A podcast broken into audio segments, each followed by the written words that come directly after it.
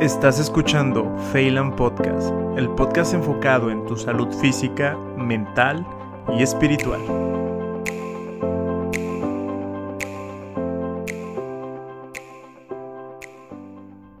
Hola, ¿qué tal? ¿Cómo están? Espero que estén muy bien, bastante bien. Muchas gracias por escuchar un nuevo episodio aquí en Phelan Podcast y de ver también. Ya saben que nos pueden encontrar en YouTube con Mauricio Terida y en Spotify, Apple Podcast.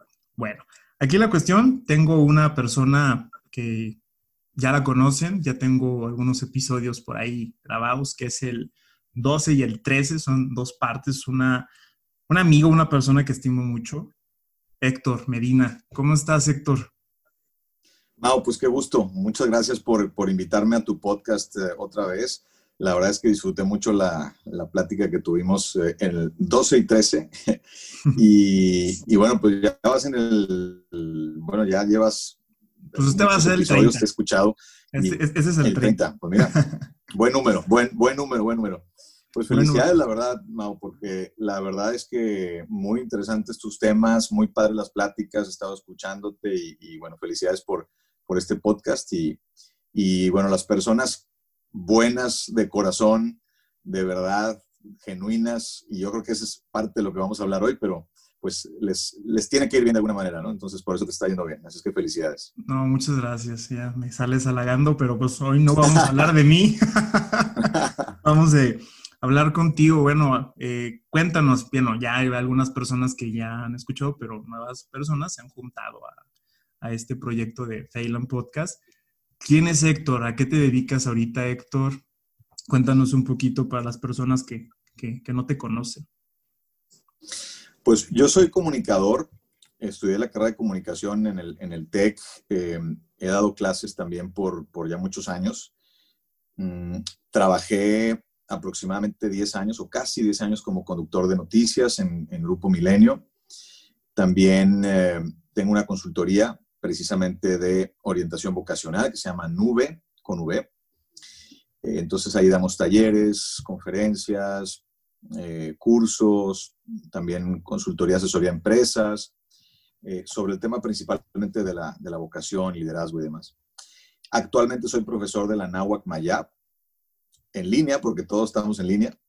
Entonces, pues ahí continúo dando clase, también mentorías a los alumnos, Estoy también como profesor de un diplomado, ahí mismo en la NAWAC. Y pues básicamente eso es eh, lo que estoy dedicándome ahorita a la consultoría y a las clases. Y un poco ahora, eh, en lugar del noticiero, soy eh, como analista mm, internacional para, para política internacional en, en, Grupo Milenio, escribo también para Posta. en fin, pues es básicamente lo que, lo que hago ahorita. ¿Y tienes Además escritor? De estar encerrado. Bueno, bueno, sí, tengo, tengo, un libro, tengo un libro que se llama Vocación Total, ¿qué hacer con la vida? Eh, que escribí hace algunos años y que, bueno, es una recopilación también de reflexiones e investigaciones que, que había hecho sobre el tema de, de la vocación y, y, pues ahí salió el, el, libro hace, creo que es 2015, me parece, por ahí. De 2015, sí. De hecho, hicimos un giveaway, vamos, eh, hace que en marzo, me acuerdo, más o menos, me diste tres libros y lo dimos a algunas personas ahí en Instagram. Y de hecho, pues quiero hablar de esto, quiero hablar de, eh, de la vocación. Héctor, hoy en día veo muchos compañeros o pues personas que dicen algo, que encontré una persona que dice en Instagram, en Instagram y en Facebook, fue la misma persona, médico. Me equivoqué de carrera y ya, se graduó, ya está trabajando en un buen hospital, está haciendo médico, lo, supuestamente lo que le gusta tantos años, ¿no? Pero publicó eso y me llamó mucho la atención y vi otras personas también que han estado mencionando de que me equivoqué de carrera. Lo dicen de juego quizás, ah, es juego, pero algo tiene que ver ahí, algo de verdad. Y he escuchado a algunas personas que siguen diciendo lo mismo. Me equivoqué de carrera. Y yo lo que he visto, de hecho, de un video tuyo que por aquí va a salir, una conferencia que, como te digo, debe ser una plática TED estuvo muy buena, me gustó mucho. Ahí lo dejo para que las personas que lo quieran ver. Que hablas sobre la vocación total, ¿no? De o de la orientación vocacional. Mejor dicho, ¿cuál es la diferencia eh, orientación vocacional a vocación total que tú lo mencionas ahí?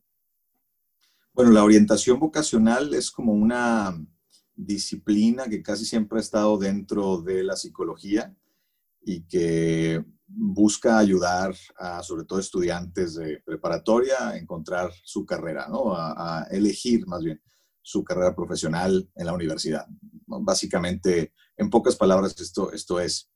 Pero la vocación total es un concepto que, que se nos ocurrió o que, o que más bien tratamos de utilizarlo como etiqueta para una idea más global. Y la diferencia es, la vocación total abarca más allá del, aspecto psicológico. No nada más nos centramos en la personalidad, no nada más nos centramos en hacer un test para ver qué te sale al final y qué carrera debes elegir, sino que va más allá. Entonces, eh, la vocación total tiene que ver con sí, con tu personalidad, pero también con la parte más profunda de tu ser, tiene que ver con la parte social, la cuestión de la empatía y desde luego todo el tema de la acción y de la estrategia para llevarlo a cabo en el mundo en el que vivimos. Entonces, eh, engloba, tratamos de que englobe todo, sea más integral la vocación que solo un test que a través de tu personalidad te diga qué carrera. Esa es, es así básicamente la, la diferencia. La diferencia. Y sí, a veces nos quieren diagnosticar solamente con un examen. A veces sí, los exámenes ayudan mucho, la, la cuestión este de vocación o cualquier tipo de examen, pero solamente es como una orientación, de hecho, pues lo dicen, ¿no? Es una, una orientación a la vocación, no es la totalidad. Y a veces algunas personas nos dejamos regir por eso y ah, lo que salió en un test, eso es, eso me voy a dedicar. hablando sobre la vocación total, Héctor, manejas cuatro puntos aquí. Paz, pasión, compasión y acción. ¿Qué son cada, ahorita vamos a tocar cada uno, usted va a tocar cada uno, que bueno, quizás unas personas nos están escuchando y dicen, pues yo ya estudié, yo ya, ya, ya para qué escuché esto si ya elegí carrera, ¿no? Pues yo también ya elegí, pero me he dado cuenta que una cosa es tu carrera, ¿no? Tu, a lo que te dedicas y otra cosa es tu lado humano, que nos hemos olvidado totalmente de eso, ¿sí? muy bueno académicamente, pero aquí un lado de vida, pues ahí como que falta algo y yo creo que esto es el complemento, ¿sí? Me gustaría que... Y esa es la otra, sí. No, iba a decir que esa es la otra diferencia justo que, mencionas eh, con respecto a la vocación como normalmente se conoce o la orientación vocacional y, lo que llamamos la, la, vocación total, que no termina con la elección de tu carrera, la vocación total. Eh, y de hecho, el libro lo escribí más bien pensando en gente que ya se había graduado de su carrera, más que, más que en chavos de prepa, que, que también aplica, obviamente, pero más bien pensé en alguien, eh, más bien pensando en mí mismo, ¿no? Que ya muchos años después de haberse graduado de su carrera. Entonces, la, el círculo virtuoso de la vocación total no termina nunca. Esa es una de las premisas del concepto de la vocación total. Siempre estamos en ese círculo, eh, o lo ideal es que siempre estemos en ese círculo virtuoso de paz, pasión, compasión y acción que mencionabas ahorita, las cuatro dimensiones. Y, bueno, una persona de 85 años puede estar, eh, puede estar buscando su vocación, ¿no? ¿Por qué no? Y, ese círculo entonces, de esa manera, continúa. Eh, pero, pero bueno, hay mucha gente que efectivamente dice, bueno, yo terminé mi carrera, y pues ya, la orientación vocacional a mí no me, no me sirve de nada. Y sin embargo, muchas veces el proceso, el camino profesional o personal tiene sus hitos, tiene sus momentos clave en donde, bueno, ¿y ahora qué, ahora qué hago? Ya sea porque mm, no están conformes con algún trabajo, ya sea porque les tocó la mala suerte de que los despidieran de alguno, que hubiera algún problema económico con su propio negocio, o que simplemente decidieron hacer un cambio eh, en el camino de su, de su, carrera, ¿no? Y ahí muchas veces hay un estrés y una desesperación y, si tomo esto, tomo aquello, cuál camino es el mejor, etcétera, y empieza una serie de, de problemas dentro de, de las personas y, el círculo que las rodea, ¿no? Entonces, ahí, ahí la vocación total, me parece a mí, o esta herramienta de, la vocación total ayuda mucho a seguir por el camino. ¿no? ¿Cómo te inspiraste o cómo sacaste tú estas cuatro vertientes, ¿no? Esta paz, pasión y, compasión y acción. ¿Cómo fuiste en el camino de estar desarrollando? Habías comentado algo en el otro podcast que fue un trabajo, ¿no? Fue una tesina, lo que fue tu libro. Sí, empezó, empezó como una tesina de maestría, de un máster que hice en, en, la Universidad Complutense de Madrid, y de ahí hice varias entrevistas. Entonces, me gustó mucho ir haciendo esas entrevistas, y luego hice otras más, y fui acumulando, hice un documentalito por ahí eh, para mis clases, y entonces junté, pues eran como, no sé, 150, 200 entrevistas, no sé exactamente cuántas, pero varias decenas de, entrevistas, que tengo algunas en audio que luego nunca usé y otras que tengo en video que ahí están. Eh, muy interesantes, desde el jardinero hasta el exgobernador, eh, pasando por empresarios, escritoras eh, y demás, ¿no? O sea, tengo una variedad interesante de, de personas que yo consideraba con, con, mi propia, con mi propio criterio, yo consideraba que eran vocacionalmente exitosos. ¿no? Eh, ¿qué, significa ser vocacionalmente exitoso? Bueno, significa estar contento, o sea, en el sentido, es gente ecuánime, es gente que está en paz consigo misma. En lo general, por supuesto, no estoy hablando de iluminados tampoco, ¿verdad? Pero estoy hablando de gente que está en paz en general. Eso no significa que no tenga uno problemas del trabajo, que no tengas eh, retos, decisiones que tomar, pues eso al final va a pasar siempre, ¿no? pero te vas a la noche a dormir y dices, esto es, esto es lo mío, estoy en lo mío. es difícil, qué complicado, pero es lo mío. Estoy en mi, estoy en mi camino. Eh, esas personas me dijeron muchas cosas y, de lo que me dijeron, traté de unir y sacar comunes denominadores y así fue como obtuve las cuatro dimensiones. Estos, estas personas, estas decenas de personas tienen cuatro cosas en común. Todas estas personas están en paz, en, el sentido que acabo de decir, no en el sentido de que sean muy tranquilas, y, ¿no? En paz. Tienen pasión, desde luego, eso es más lógico, están, están apasionadas por lo que hacen. Eh, tienen compasión, que quiere decir que no se sienten lo máximo y, aunque quizá lo sean, pero, pero comprenden que tienen un círculo, comprenden que son parte de algo más grande y se ponen en los zapatos de los demás, piensan en los demás y hacen eh, llevan a cabo acciones en comunidad.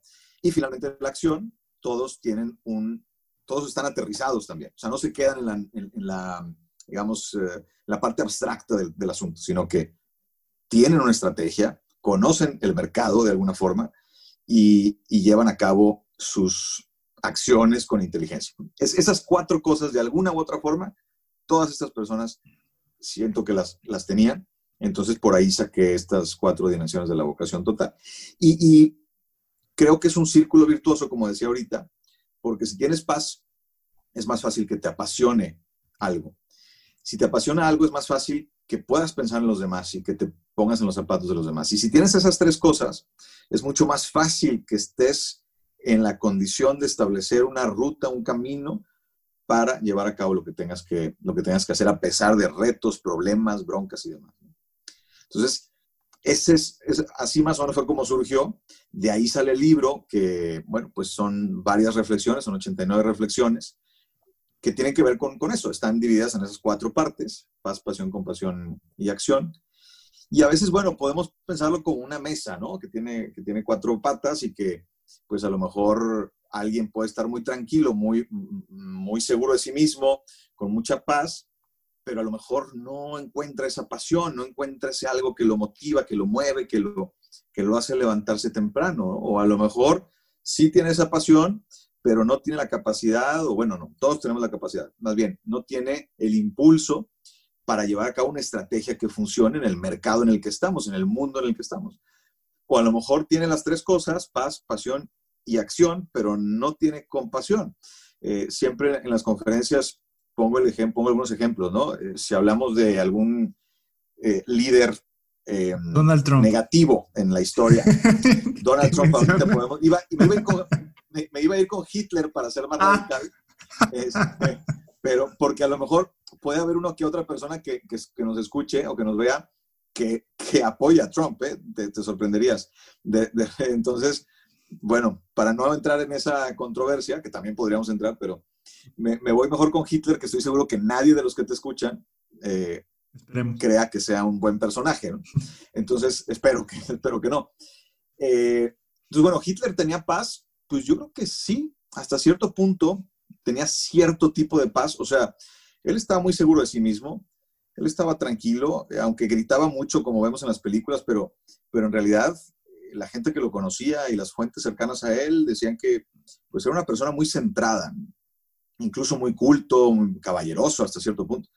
Eh, tenía pasión, sin duda, eso no, eso no es discutible. Tenía mucha pasión por su causa. Forma de hablar. Escribió por su forma de hablar, su forma de envolver a la gente en sus discursos. Tenía, tenía acción, sí, acción tenía sin duda muy concreta, muy clara. Ah, bueno, a veces no tan clara, pero tenía un, un, curso de acción que le funcionó al principio.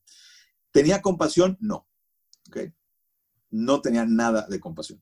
Entonces, no es vocación total. O sea, lo de Hitler no, es vocación, sí, pero no es total. No es total, le falta la compasión. Para mí es clave. Cualquiera de las cuatro que falte desde mi punto de vista ya no es eso que yo llamo vocación total. Entonces, eh, pongo ese ejemplo radical para, porque mucha gente se queda con la idea de que vocación no tiene nada que ver, o sea, como que me dicen, a ver, compasión, ok, tenemos que ser empáticos, sí, pero ¿qué tiene que ver eso con la vocación? De hecho, he tenido esa, esa discusión muchas veces con personas incluso que están metidas en el tema de la orientación vocacional. De, sí, está bien, entiendo, sí, tienes que ser, pero eso es otro tema, eso no, eso no es parte de la orientación vocacional. Y yo creo que sí es parte, o sea, yo creo que está ligado eh, íntimamente a la, a la, vocación. Si no piensas en los demás, eh, no es vocación total. E, ese es, ese es mi... Y, y, lo, y, no lo tengo nada más de que se me ocurre, sino que lo, lo, vi en estas personas, lo sigo viendo ahora más que nunca. Y ahora salen muchos estudios de felicidad y de tal, en donde la comunidad es básica. Ese es el, ese es el común denominador, ¿no? Hacer comunidad. Entonces, el sentir que perteneces el sentir que estás haciendo algo por los demás y que incluso los demás también por ti, esa conexión eh, te, hace sentirte más apasionado, te hace sentirte más tranquilo y te facilita otra vez el camino. Entonces, eh, de, ahí, la importancia de eso. Por eso pongo ese ejemplo, ¿no? Para, para que eh, a veces a los que les guste Star Wars, yo soy, yo soy fanático de Star Wars, siempre pongo el ejemplo también de, de la diferencia entre los, los Jedi que tienen pues la fuerza, ¿no? Y, son personas que de alguna manera nacen con, algo especial porque pueden dominar la fuerza y pueden tal. Y están los Sith, que son los malos, ¿no? Eh, que también tienen esa, esa oportunidad, también tienen esa, esa facilidad, pero no la usan para bien. Entonces, pongo la analogía, puedes tener toda la pasión del mundo y puedes tener toda una, una cierta paz, porque los Sith, los malos de Star Wars, tienen cierta paz. O sea, están centrados, están concentrados, están en el momento, ¿no? Pero lo usan para mal. Entonces, ahí está la, la importancia de la, de la, comunidad, de la compasión. Ahora, una cláusula también. Esto que, estas cuatro dimensiones no se tratan de alcanzar la perfección que no existe, ¿no? Eso, esto es bien importante decirlo, porque a veces la gente me dice, sí, pero es bien difícil, porque a veces eh, pues no puedes pensar todo el tiempo en los demás. No, no, estoy hablando de ser, de ser robots o de, o de ser... No, no, somos humanos, ¿no? Y, y, se trata de... Eh, es, es, es, tirarle al, al, horizonte, ¿no? Que nunca necesariamente lo vas a alcanzar, pero vas caminando hacia allá. Es un proceso, es un camino más que un destino. Ya tengo vocación total, ¿no? Sí, es, por eso hablo de un círculo virtuoso. No, no es receta de cocina. Fíjate, me he dado cuenta que en las redes sociales, bueno, no en las redes sociales, sino las personas buscan, me han escrito, ¿no? Me han escrito, oye, eh, Mauricio, eh, me siento así, shalala, shalala, llevo tanto tiempo siguiéndote. Dije, ok, ¿tienes eh, puntos claves que me digas para sentirme mejor? Y yo digo, ¿cómo que puntos claves? No, sí, ¿tienes puntos claves? Le dije, no, pues mira, tengo contenido, tengo podcast, tengo esto, tengo estas mentorías que estoy dando, esto, aquello, pues, eso lo puedes usar. Ah, muchas gracias lo que yo veo que las personas están esperando, la mayoría de personas, no todas, una receta de cocina, ¿sí? Como que dice, ah, ya tengo paz, ya tengo pasión, ya tengo compasión, ya tengo acción, ¿y ahora qué sigue? Sí, como que es algo que en la misma vida tú tienes que ir trabajando, o sea, es todos los días. De hecho, el día que tú despiertes, paz, pasión, vas repitiendo esta cuestión. Quiero hablar de la paz. Eh, todo el mundo habla, todo el mundo quiere paz, todo, escucho la, pues la paz interior.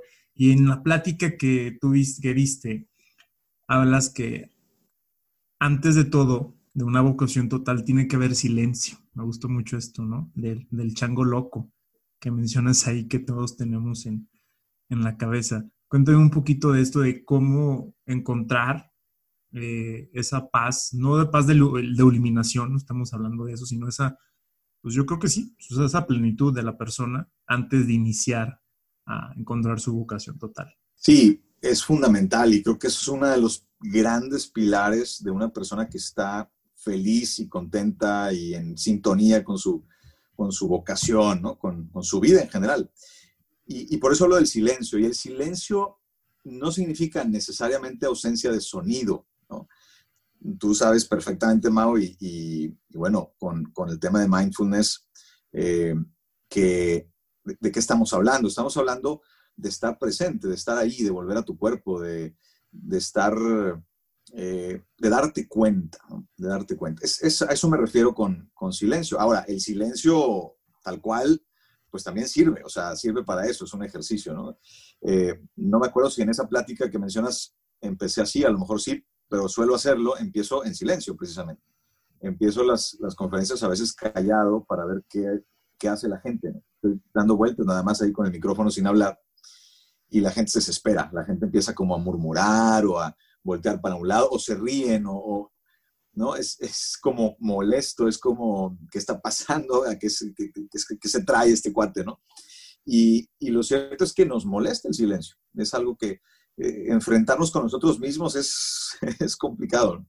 Entonces, pero hay que hacerlo, definitivamente hay que hacerlo. Y en la paz, dentro de la vocación total, yo creo que es difícil eh, descubrir o construir tu vocación desde, si quieres, desde la prepa o desde la secundaria, cuando más o menos vamos viendo qué carrera, hasta los ochenta y tantos años, noventa años, es difícil si no, si no hacemos silencio por un rato y no decimos, a ver, silencio, ¿no? Eh, voy a respirar, ¿no? Voy a darme cuenta de cómo estoy, qué, qué está pasando, qué estoy pensando, cuáles son estos pensamientos, los voy a observar, no los voy a juzgar. Mindfulness, ¿no? atención plena. Y, y entonces ya una vez que estoy en, en, con cierta ecuanimidad, esto no quiere decir, esto no quiere decir que esté totalmente en paz, es que luego hay esa confusión, ¿no? Al decir la palabra paz, no necesariamente significa ausencia de problemas o ausencia de broncas mm. sucediendo a tu alrededor. Eso creo que es casi imposible de lograrlo, a menos de que te vayas a una cueva a esconderte fuera de todo el mundo. Pues no, siempre hay cosas pasando y siempre hay cosas preocupándonos, eso es, eso es normal, pero que te des cuenta de ello que logres de alguna manera eh, observarlo, eh, ser consciente de y no estar en ese piloto automático. Es mindfulness, otra vez, esa atención plena. Y, y una vez que, que, logras esa, no es, que no, es, es, que se logre, una vez que estás en ese camino, debo decir, eh, ya es más fácil ir, a, ir a, la, a la siguiente parte, ir a la parte en donde, bueno, ¿qué voy a hacer? ¿Cómo lo voy a hacer? ¿Con quién? Voy a llevar a cabo mi, mi, tarea, etcétera. O sea, todas esas preguntas que tenemos en torno a la vocación, es más fácil de contestarlas cuando empezamos con el silencio por, por esa razón. Y bueno, hay muchos ejemplos. Eh, yo no sé si te ha tocado ver la, la serie de Netflix eh, eh, Dance, no sé cómo, o baile, me imagino que se llama en español, la de Jordan.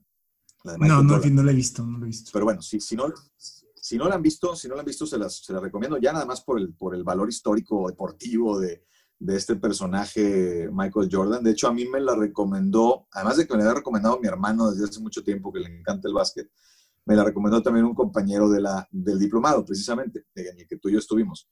Y, y bueno, eh, él me dijo, de hecho, pues le mando un saludo, es Max, este, le, mando, le mando un saludo. Él me dijo, me dijo, oye, fíjate en el último capítulo, de, o sea, vela y, y, fíjate en el último capítulo y te va a recordar algo de, de mindfulness. Y sí, hay, es toda la historia de Jordan y de, sus éxitos y cómo empezó y cómo siguió y las controversias as, alrededor de él y cómo muchos pensaban que a lo mejor una persona pues no, no muy amable que digamos hasta, cierto punto dentro del equipo y demás. En fin, se pueden pensar muchas cosas, pero lo cierto es que el éxito de Jordan, o sea, su efectividad en el deporte del básquetbol tiene mucho que ver con su estar en el momento, con el estar en el momento y dejar narrativas a un lado mientras estaba jugando básquetbol. Y él repite muchas veces, no es que yo juego básquetbol, yo no soy nada, o sea, aparte de eso, yo no, no, Entonces, claro, se metió en muchas grillas y muchas cosas, pero cuando jugaba básquetbol, jugaba básquetbol. Y él mismo lo dice, y, es, a ver, o sea, si, si no estuviera aquí ahora, no podría ser tan efectivo en lo que estoy haciendo. Ahora, a eso quiero, me gusta agregarle la parte de la compasión, porque, porque alguien puede tener esa capacidad y si no hay compasión, se puede usar para cosas terribles. En fin, el hecho es, la paz me ayuda a decidir mejor qué quiero estudiar, a qué me quiero dedicar, si estoy en lo correcto, entre comillas la palabra correcto, o más bien si estoy en el camino que debo estar, en el trabajo en el que estoy, etc. Bueno, y en la cuestión, ya vimos de esto de, Michael Jordan, ¿no? De, esa paz, pero pues, yo en mi experiencia, eh, y también en algunas experiencias de otras personas, Héctor, en esa paz a veces salen algunos, algunos miedos que tú igual has mencionado, ¿no? A veces muchas personas no se avientan, que es la mayoría de personas, somos humanos todos, sentimos miedo, miedo al fracaso, miedo al éxito, miedo a todo esto, y ya, ya hacemos que perdemos en nuestra mente, no nos lanzamos. Tengo algunos compañeros, que nunca voy a mencionar los nombres de ellos para aquí, me van a matar después, pero he escuchado a algunos compañeros que dicen, es que, ¿sabes qué? Pues mira, quiero ser tal especialidad, pero me piden tanto puntaje, ¿no? O me piden hacer esto. No, no lo voy a alcanzar. ¿Por qué no? Pues no lo voy a conseguir. Mejor un estudio. A mejor me meto a trabajar aquí, ¿no? Aquí ya gano dinero. Y yo les digo, no, no, no, no, no lo hagan. O sea, no te des por vencido antes de que lo vayas a hacer. O sea, todavía ni haces el examen, todavía no existe ese momento, pero estás sacrificando quizás eso que tú puedes ser el mejor médico, el mejor oncólogo y puedes ayudar a muchas personas, pero a veces muchas personas, me incluyo, nos paralizamos en seguir eh, lo que queremos hacer por esos miedos y ya ni siquiera entramos a la vocación total. O sea, tú mencionaste, o sea, del miedo al fracaso, que es lo, más común, y el miedo al éxito, ¿sí? ¿Cómo hacer, eh, Héctor, o, o tu experiencia, lo que has vivido, o sea, de entrar a esa parte de, de, quitarse, no quitarse los miedos, porque ahí van a estar los miedos, pero de, ¿cómo dijiste? Trascender el miedo, ¿sí? Mencionaste eso. ¿Cómo hacer la manera de trascender esos miedos de igual del qué dirán, del dinero, o sea, bueno, en sí de, de todo lo que podamos estar pensando?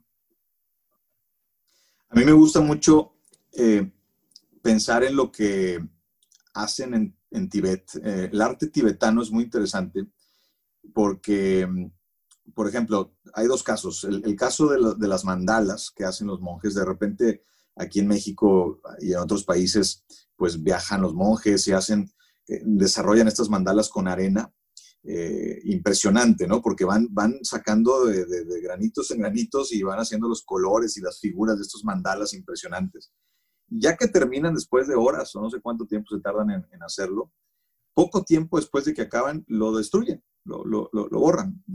La gente que lo ve dice, espérate, no lo quites, está muy bonito, no te tardaste un chorro de tiempo para que, lo, para que te lo eches así tan rápido. O las llamadas tancas, que son unas eh, eh, pinturas, como las pinturas que vemos del Buda o de otros, eh, o de paisajes, muchos con, con motivos religiosos, ¿no? Pero muy bonitas pinturas. Y estas lo que hacen es que se tardan también un montón de tiempo en, hacerlas, depende del estilo que utilicen, pero no las firman normalmente. O sea, no hay un autor. O sea, sí hay, sí hay un pintor, pero no, no, no la firma. Entonces yo me pregunté, cuando fui a Tibet, pregunté, pero ¿por qué no firman la pintura? Está muy padre, esto, o sea, ¿por qué no se da ese reconocimiento? Es que en realidad es otra visión. La visión es la, el, gran privilegio y, y el gran reconocimiento es en poder hacerlo el llevarlo a cabo es el premio. El hacer el mandala con la, con la arena es lo mejor. Ya una vez que está listo, pues seguimos, que siga lo que siga, ¿no? Es decir, no, no, no se detienen en el, en el reconocimiento o en el tal. Entonces, creo que eso es bien importante para entender la vocación total. Ahora, con esto no quiero decir, y somos, vivimos en Occidente, ¿no? No estoy hablando de que no que no, esté bien que nos reconozcan. Está muy padre que nos reconozcan. Pero a, lo que me refiero es que lo más importante es el proceso, la actividad que vas a hacer, el momento en el que la estás llevando a cabo. Enamorarte y apasionarte sin apegarte a ese momento y a esa actividad es vocación. Si funciona, si no funciona, si me eligen, no me eligen, si paso el examen, si no lo paso, eso es secundario. Secundario. Si sí lo paso, bien, qué bueno. Aplausos.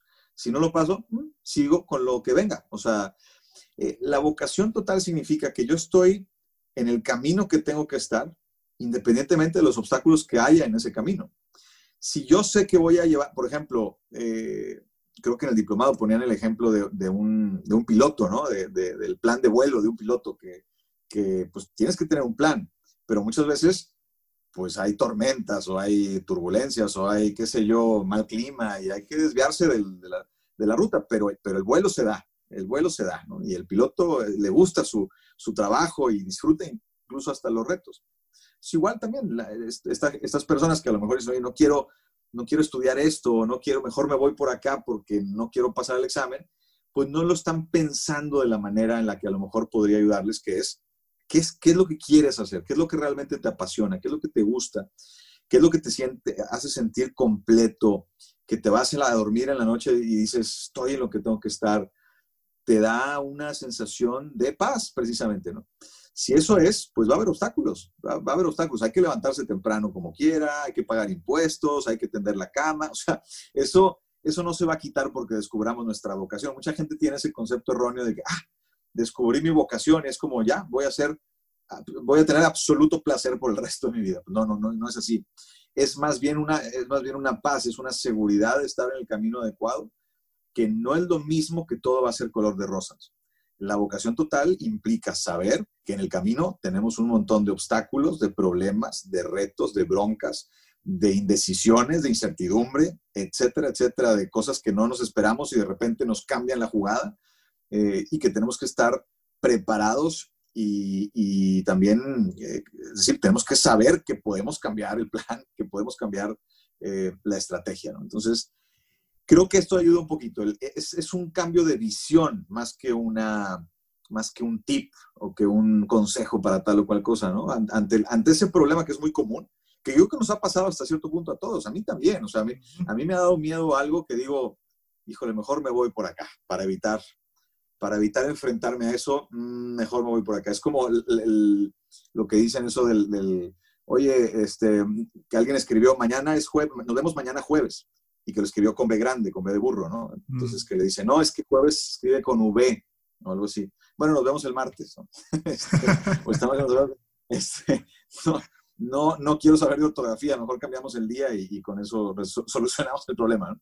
Yo creo que a mucha gente le puede pasar eso, ¿no? Estudio chef porque, pues porque a lo mejor me salió muy mal un pastel que hice el otro día y, me da miedo que vuelva a pasar eso, o, o no o son otros tipos de miedo, no necesariamente ese. No estudio, eh, no sé, arquitectura porque pues mi, papá me dijo hace, hace, muchos años que esa carrera es, es, muy matada y entonces no, mejor no, mejor me voy por otra. O sea, tenemos, nos justificamos con razones a veces hasta irracionales también, y, no estamos en paz.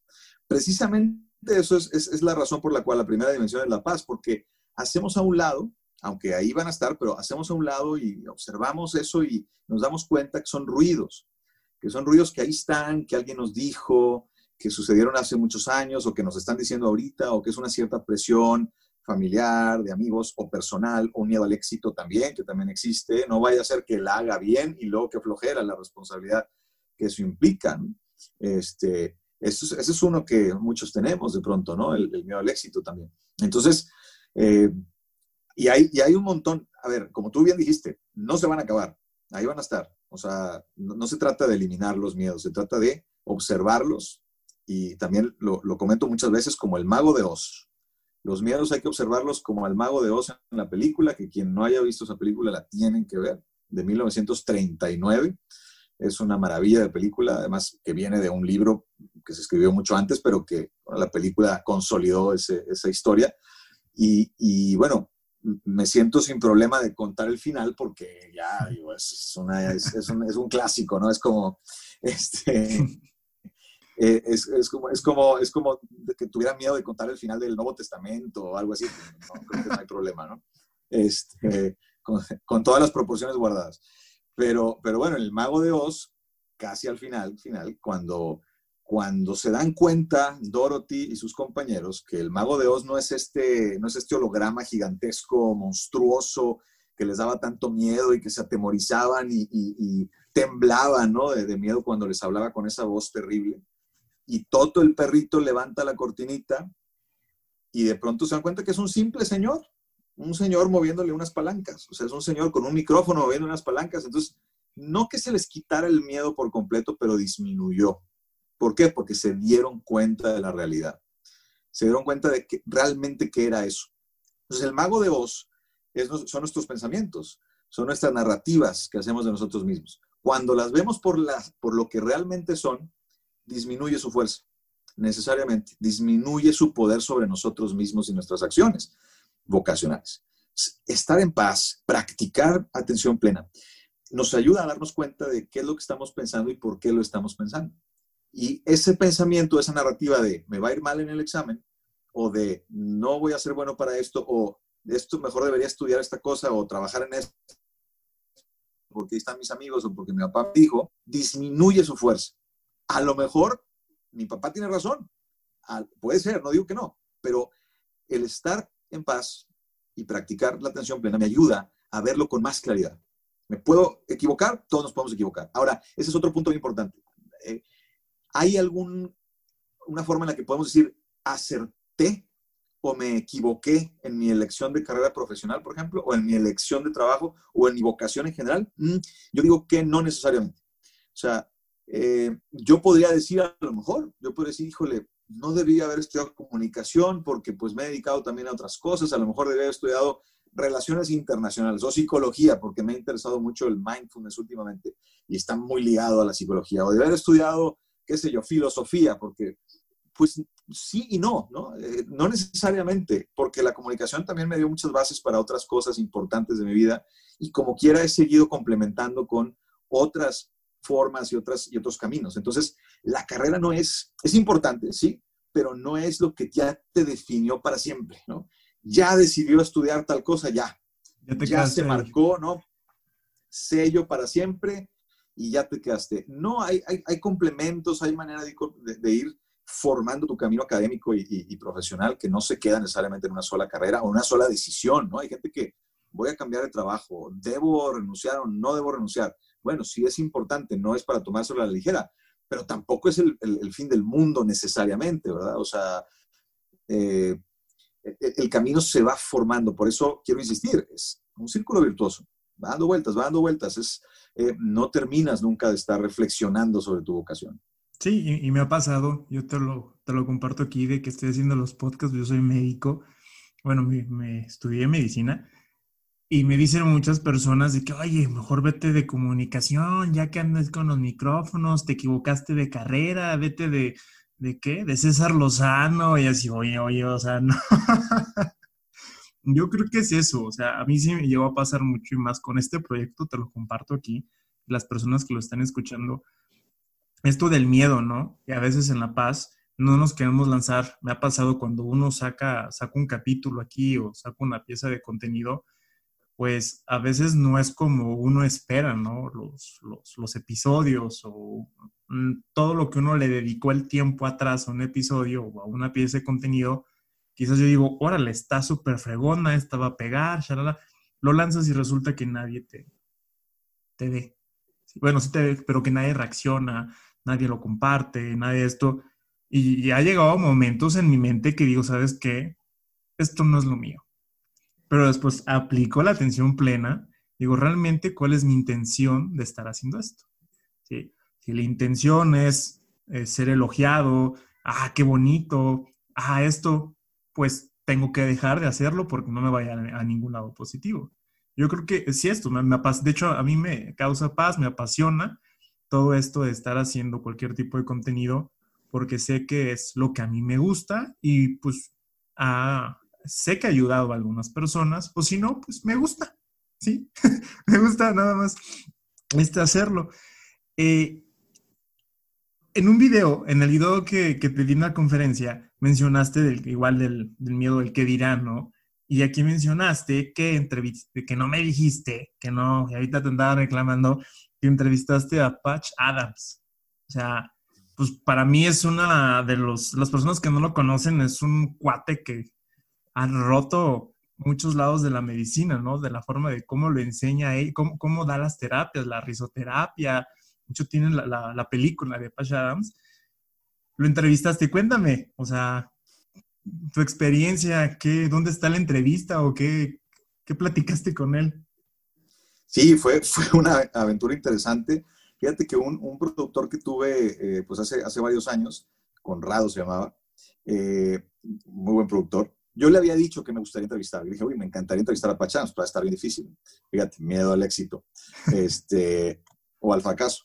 Pero en fin, se, se aventó este chavo, se fue al aeropuerto y lo interceptó, o sea, salió y se, se metió y lo interceptó y le dijo, necesito que por favor nos des una entrevista para, para mi conductor, que se llama tal.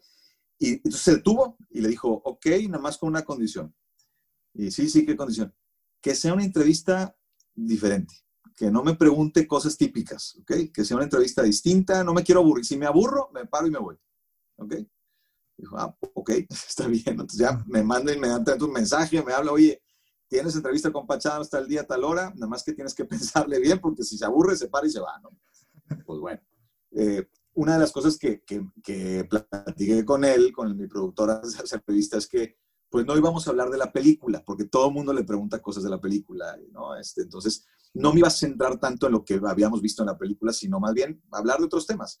Y bueno, creo que no se aburrió porque más bien yo tuve que, yo tuve que terminar la entrevista por los tiempos y, y él, siguió hablando. Entonces, eh, creo, creo que, que, no estuvo tan mal el, el, tema, pero es muy disruptivo Patch Adams. Entonces, también una, una, condición que me puso a mí cuando, cuando yo empecé con la, cuando, no me acuerdo si fue al principio o al final de la entrevista, me dijo, bueno, la, otro requisito me dice, tienes, tenemos que tomarnos una foto, todos los que estamos aquí, porque además había como público ahí en la entrevista, fue en, el, en, en Cintermex, acá en Monterrey, eh, antes de que diera una conferencia.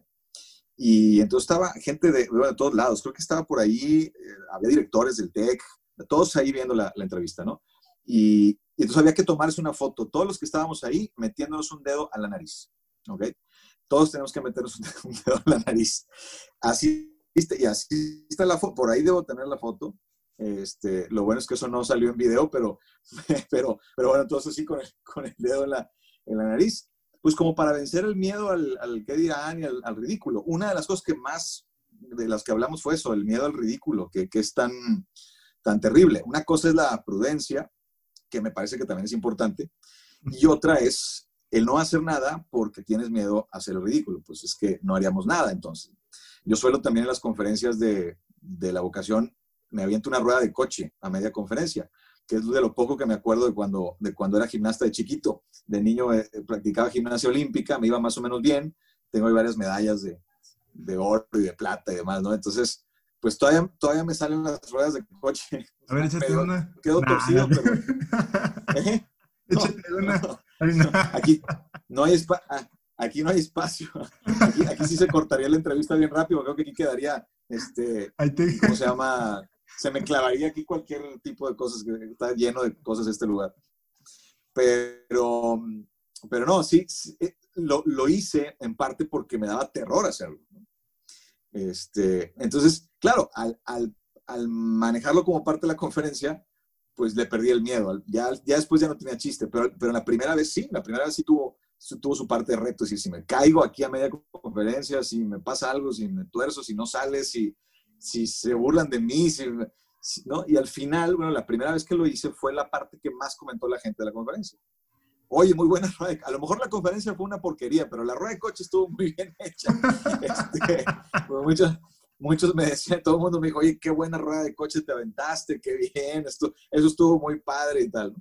Este, miedo al ridículo. Y eso lo aprendí de, la entrevista con Patch Adams, precisamente. Esa, esa parte la saqué de ahí. Eh, qué que, difícil, ¿no? A veces, y, y, eso tiene que ver con el que dirán, está completamente conectado con el, con el que dirán. Mucho de lo que hacemos en esta vida está supeditado, desgraciadamente, al, al que dirán. Esto no quiere decir, a, mí me gusta mucho poner las cláusulas porque luego la gente se va a, extremos. Pues, me gusta poner estas cláusulas porque de pronto la gente se va a, los extremos y yo sé que poner estas cláusulas a veces no es eh, tan popular porque muchas veces me dicen, no, tú di las cosas tal cual, sin, sin, sin grises, sin matices, porque vende más, vende más que... Pero batallo mucho para eso. Prefiero poner cláusulas, prefiero decir que sí hay grises, que sí hay matices, que sí hay grados, ¿no? Y entonces, no, no tener miedo al ridículo no significa no ser prudente y tener cuidado con ciertas cosas, porque a veces la gente lo confunde con hacer lo que se te da la gana y hacer cualquier tipo de payasada, aunque eso pueda llegar a molestar a alguien, aunque eso pueda llegar a salirse de todo el foco de lo que estás realmente haciendo. No se trata de hacer payasadas por hacer payasadas. Se trata de que si tú, que si tú tienes un mensaje que dar y ese mensaje se puede ayudar, se puede moldear mejor a través de algo que pudiera ser ridículo, pudiera ser visto como ridículo, pues adelante, ¿no? Pero, pero, o, que te detenga, ¿no? Si te está deteniendo algo porque piensas que vas a ser ridículo, pues bueno, que no te detenga, no, importa, a cabo. Es eso, a, eso, a eso me refiero más. Es un personaje, ¿no? Es, es, un personaje estrafalario y dijo muchas cosas, dijo muchas cosas en la entrevista, me acuerdo, las que no estoy de acuerdo, recuerdo perfectamente bien. Y aún así, me encantó la entrevista y me parece un personaje excepcional del que aprendí muchísimo, a pesar de que el contenido de algunos de sus, de lo que dijo políticamente y en otros temas, no estoy de acuerdo con él. Pero, pero me encantó el personaje, me encantó la entrevista y sé perfectamente que Patch Adams aprovechó como para, como para darme una clase en, su entrevista, ¿no? A mí y a los que, me estaban, los que estaban escuchando la entrevista, desde luego, pero a mí como comunicador y al resto de los comunicadores y de los periodistas. O sea, yo lo vi también como eso, como que fue un curso que, que, me dio en una media hora o no sé cuánto duró la, la entrevista, ¿no? Entonces, eh, sí, esos personajes que te sacan de tu zona de confort. Yo me acuerdo, Mau, que hace, no sé si lo platicamos en el, en el podcast anterior contigo, pero hace muchos años vi un, un, video que mi mamá me puso de Anthony de Melo. A lo mejor si lo, si lo hablamos, no lo recuerdo. Pero me acuerdo muy bien de ese video, que, que luego lo, lo, de alguna manera lo empaté con lo que decía Adams, que él decía, puedes no estar de acuerdo conmigo y aún así entender lo que estoy diciendo, cacharlo, ¿no? Es un tema muy de atención plena eso, es un tema muy, de, muy, muy espiritual, eh, puedes no estar de acuerdo con, con, el contenido de lo que te estoy diciendo, con la parte, eh, digamos, mundana, superficial de lo que te estoy diciendo, y sin embargo entenderme y comprender a profundidad lo que estoy tratando de decir. Eso me pasó en parte con Patch Adams en la, en la entrevista. Cosas que él decía no, no estaba completamente de acuerdo en, términos teóricos, concretos, pero profundo, lo que él me estaba tratando de decir es salte de tu zona de confort y sé empático a través, a través de esa salida de tu zona de confort, o viceversa.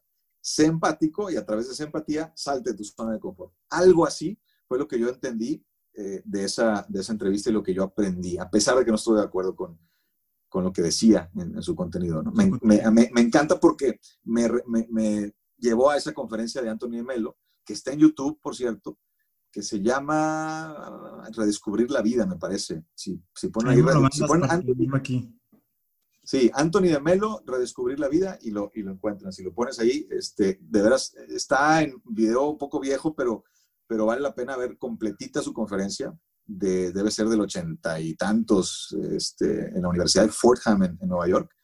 Buenísima esa conferencia. De veras, es de esas conferencias que te pueden cambiar muchas cosas, ¿no? Y además, tú ves a este, a este señor Anthony de Melo, este padre, que lo, murió poco tiempo después, eh, pero lo ves y está, está iluminado. Este señor está completamente, se nota que sí cambió su vida, ¿no? Lo que él, él, él comenta se ve, que se ve que es cierto. Y, él te dice ahí en la conferencia, te dice, hay cosas que estoy diciendo ahorita que a lo mejor me vas a entender en 10 minutos, otras que me vas a entender en 5 años, otras que me vas a entender en 10 años y a lo mejor no vas a entender nunca. Y, sí, yo efectivamente hay cosas que dijo Anthony de Melo en esa conferencia que las acabo de entender hace poquito y la vi hace 20 años, ¿no? Entonces, este, sí, a, eso me refiero con, con, con ese entender sin estar de acuerdo. Muchas gracias, Héctor. Eh, ¿Se escucha, no sé si escuchas a, un, a una niña, niños?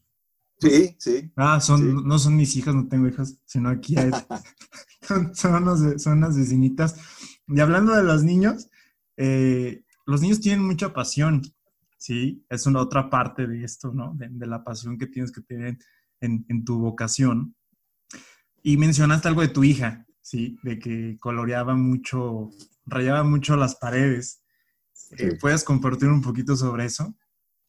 Sí, bueno, eh, de hecho acabamos de regresar a vivir al departamento donde vivíamos antes y cuando, poco antes de llegar, pues pedimos que lo pintaran porque estaban las paredes todas rayadas.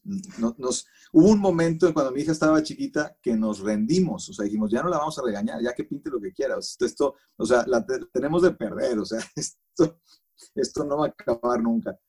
Pero en una ocasión en particular, que ya le habíamos, ya le habíamos dicho que por favor no rayara las paredes, que tal, le habíamos quedado y ella estaba chiquita, pero había como que parecía como que había entendido, ¿no? Decía, sí, está bien, está bien. ¿no? Y entonces de pronto la sorprendimos pintando y entonces le pregunté, no me acuerdo si fui yo o quién, pero o, mi esposa, pero eh, Lucía, ¿qué te dijimos? ¿Qué es esto? ¿Qué es esto? ¿O qué estás haciendo? ¿Qué es esto? Pues fue, es Picky Mouse, es Picky Mouse. Y efectivamente la pintura, ella decía Picky Mouse, ¿no? Pero la, la pintura que hizo era como un Mickey Mouse, más o menos a su, a su muy corta edad, parecía, tenía ahí medio como las orejas y todo, ¿no? Entonces en ese momento nos reímos y, y, se acabó el regaño y dijimos, no, pues sí, sí, es Mickey Mouse y, felicidades por tu, por tu obra, ¿no? Eh, sí, eh, hay una cosa que se llama explosión sensorial, eh, que, que, algunos psicólogos también que hablan de la organización vocacional lo, lo, manejan y de hecho es algo que la, educadora María Montessori eh, creo que ella fue de las primeras que en pedagogía expuso ese, ese tema de la explosión sensorial. Significa que un niño tiene, y bueno, un niño y también los adultos, nos pasa a nosotros también, que hay momentos en donde estás tan interesado en algo que todo lo demás es secundario, ¿no? Estás metidísimo en un tema. No sé si hasta en el consumismo pasa eso, ¿no? Cuando vas a comprar, cuando quieres comprar algo importante, no sé si vas a, si vas a comprar una, un celular, ¿no? Y, entonces estás viendo todos los celulares de la gente y a ver, platícame de tu celular y este cómo funciona, y tú vas a comprar un, carro, bueno, a quienes tengan la oportunidad de hacerlo, también estás viendo los carros en la calle, etcétera. O sea, e, eso es una explosión sensorial, pero a los niños les pasa con cualquier tipo de, de cosas y eso es uno de los principales indicadores también de la, de la vocación. Ahora, las explosiones sensoriales pueden cambiar. Lo que decía María Montessori es, mientras un niño tiene un, un episodio de explosión sensorial, déjalo. Déjalo tener ese episodio, déjalo curiosear, déjalo meterse hasta la cocina del tema, déjalo que investigue, que pregunte, que haga, que deshaga. No le cortes esa inspiración. María Montessori decía, a ver, si un niño en, el, en la escuela está interesadísimo en, el, en, un mapa, por ejemplo, yo lo digo porque era mi caso, me encantaban los mapas, lo interesado con un mapa y está viéndolo, dibujándolo y checándolo, pero ya le toca matemáticas. Pues no lo cambies a matemáticas, hombre, déjalo por un rato con el mapa, no le fuerces otra cosa mientras tiene esa explosión. Esa la explosión, o sea, digamos, aprovecha el, el, el impulso de la explosión sensorial para entrar de lleno. Si de pronto el niño ya pues se le baja el impulso, ya bueno, pues ok. Claro, no puedes estar toda la vida viendo el mapa. Si estás en la escuela, sí, efectivamente tiene que haber un punto en el que hagas otra cosa. Pero a lo que va María Montessori es, eh, déjalo que explore por un rato al menos el niño, que, que, aproveche esa explosión. Los adultos también tenemos explosiones sensoriales y tenemos momentos en donde nos apasiona algo. Pues bueno, sigamos esa pasión, sigamos esa pasión y veamos a dónde nos conducen. Sí, y me pasó, yo me acuerdo, en la secundaria o en la primaria, que pues nunca fui buen estudiante, o sea, nunca era de los niños que se sentaba y hacía caso, siempre andaba de un lado a otro, y, hiperactivo, como, algunos pueden decir. Y me sacaban, me castigaban, me castigaban, me, sacaban del salón, y en esos momentos yo era feliz porque el castigo era irme a la biblioteca a leer un libro. Yo dije, oh, entonces hasta a veces lo hacía muy frecuentemente no sé si esto lo va a escuchar mi mamá, lo hacía muy frecuentemente para tener el pretexto de que me sacaran a la biblioteca y yo ahí podía leer, a mí me gustaba mucho la Segunda Guerra Mundial, ¿sí? Entonces agarraba los libros y supuestamente era un castigo que me ponían las maestras, pero yo disfrutaba y aprendí muchas cosas de ahí y pude leer otras cosas y otras cosas y otras cosas. Quizás matemáticas me iba mal, pero yo era feliz cuando me mandaban a la biblioteca. A veces las escuelas están haciendo quizás algo mal, se sigue, todo sigue creciendo, ahora las clases son en, línea, tú lo puedes ver con, con, tu hija, pero la escuela sigue, teni se sigue, yo he visto, este es mi punto de vista, se sigue quedando con la educación de hace 20, 40, 50 años. ¿sí? A mí me tocaba que veo que las escuelas dicen, mm, se escucha muy fuerte esto, pero a veces las escuelas son un estorbo para la pasión de los niños o para la pasión de todos nosotros, que te gusta algo, pero tienes que hacer esto y se mata esa pasión y ya, entras al molde y ya no, y ya no entraste en vocación total. ¿Tú qué opinas de esto de que en las escuelas, en algunos casos, matan sueños, matan vocaciones de futuros pintores, futuros conferencistas, futuros médicos? Sí, como, como dicen por ahí, el niño aprende mucho hasta que entra, hasta que entra a la escuela, ¿verdad? Y le, matan la, y le matan la curiosidad. Bueno, es una exageración decirlo, pero, pero sí hay un punto ahí interesante. O sea, entiendo que hay una parte de disciplina que, que es importante que los niños aprendan, que no, en la vida no se trata de hacer siempre lo que te da la gana. Eso, eso creo que es importante, ese es un aprendizaje bueno de las escuelas, que haya una estructura. La estructura es importante por eso, me parece a mí. Pero una cosa es la estructura y la disciplina, y otra es castigar a un niño con lo que más le apasiona. O sea, si me ha tocado ver muchas veces que un niño le fue mal en su examen de matemáticas y entonces por eso te prohíbo ir a tu, a tu clase de fútbol, ¿no? a, tu, a tu entrenamiento de fútbol. Y el fútbol es lo que más le apasiona. Híjole, ahí, ahí, pues es controvertido, pero yo en lo particular no estoy de acuerdo con ese castigo. O sea, creo que castigarle la pasión a alguien, siempre y cuando esa pasión sea algo sano y sea algo bueno, no tendrían por qué castigársela, ¿no? O sea, yo creo que mm, a lo mejor tratar de hacerlo entender de otra manera, decir, bueno, eh, no sé, reducir el tiempo, qué sé yo, pero no, no, no reprimirle eh, algo que le apasiona, que, que, le gusta mucho, ¿no? A un, a un, niño sobre todo, porque efectivamente, como tú dices, o sea, le matan, el, le matan la vocación y ese puede ser una piedra pequeñita en el camino que luego se convierta en una roca gigante que ya no pueda pasar después. Esas cosas se quedan en la mente y son temas que salen cuando va a elegir la carrera, cuando va a elegir su trabajo, cuando no se atreve a hacer algo que sí podía hacer, que sí tendría la capacidad de hacerlo. Creo que ahí es bien importante no matar esas pasiones, no matar esas vocaciones de los niños. Y, y muchas veces los papás también, bueno, queremos vernos reflejados en ellos. Es otra de las, de, las grandes, de los grandes pecados vocacionales de los, de los papás, que, tenemos un plan ya casi diseñado para nuestro hijo, nuestra hija, que queremos que sea tal cosa y nos va, nos va a hacer sentir orgullosos y demás. Caray, un papá se debe sentir orgulloso de su hija, su hijo, si es feliz. Eh, punto. ¿Ok? Yo, es punto. O sea, ¿eres feliz? Sí, estoy orgulloso. ¿Ok? ¿No eres feliz? Bueno, ¿qué puedo hacer para ayudarte? ¿Ok? Pero, pero creo que tener, o, expectativas, a, lo mejor no le estamos forzando nada, pero tenemos una expectativa. Mi hijo va a ser tal, ¿no? Y eh, va a ser muy bueno en lo que haga. cada persona, cada humano tiene su, camino, mientras vaya por su camino.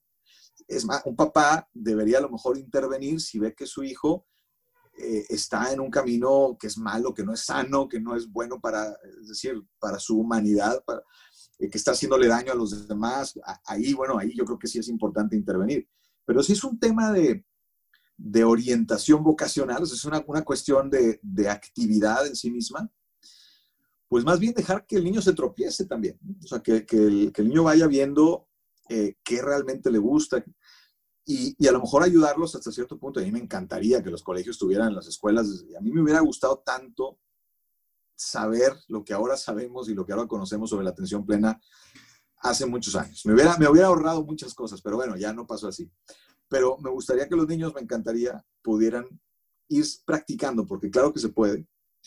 Y esa, esa, esa paz que sí alcanzan, que sí pueden ir alcanzando, los va a ayudar mucho en, en, definir, ¿no? Eh, eh, caray, esto lo dice la ciencia, es, es, cuando, no sé, si vas en tu coche y chocas y y te dejas llevar por tu impulso del enojo, sin, sin observarlo primero, tu acción apasionada, en teoría, hmm. eh, en, realidad, en realidad está lejos de serlo. No es que estés apasionado, estás poseído. Hay una diferencia importante entre la pasión y la posesión casi de un de, un, de una emoción. Eso creo que es bien importante para la vocación total. La diferencia entre que una emoción tuya te, te atrape y no te deje salir, a que te apasione algo. ¿Sí? Creo que eso es bien importante, porque mucha gente dice, no, pues déjalo, está siguiendo por la pasión de, de algo que le gustó en el momento y tal. Pero a lo mejor si no tiene paz, se está dejando llevar por una falsa pasión, que tiene más que ver con una emoción temporal que con una verdadera pasión.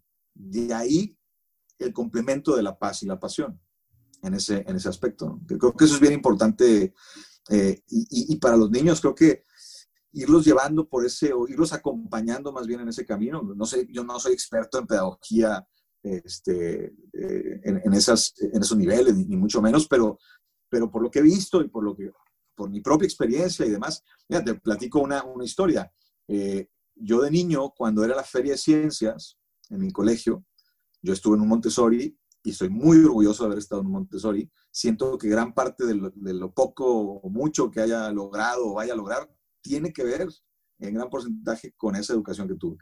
Y, una, historia que ejemplifica es que en, la feria de ciencias, cuando pues, te tocaba hacer pues alguna maqueta o algún tema y tal, yo decidí, yo quería hacer un noticiero.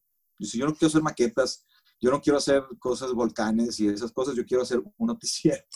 Entonces como que fui a hablar con la maestra y le dije, yo voy a hacer un noticiero. Y me dijo, pues haz tu noticiero, hombre, está bien, ¿no? va a ser distinto, o sea, a ver cómo le hacemos para ponerte ahí. Pues hice mi noticiero y, y es fecha que de pronto me encuentro maestros o maestras que fueron mis maestros del colegio y lo primero que me dicen fue, me acuerdo de tu noticiero de la Feria de Ciencias y luego te vi en la tele, ¿verdad? Este, ¿Y qué hablaste en el noticiero de eh, la Feria de Ciencias? Fíjate, fíjate, que el tema ni me acuerdo cuál era. Hubo, hice, hice un noticiero que era sobre era algo científico, pero no me acuerdo. Y otro hizo un programa de entrevistas y nos disfrazamos y había un personaje que se llamaba metilpropanona, me acuerdo. Y ahí, era sobre los sobre estos este, químicos y demás, ¿no?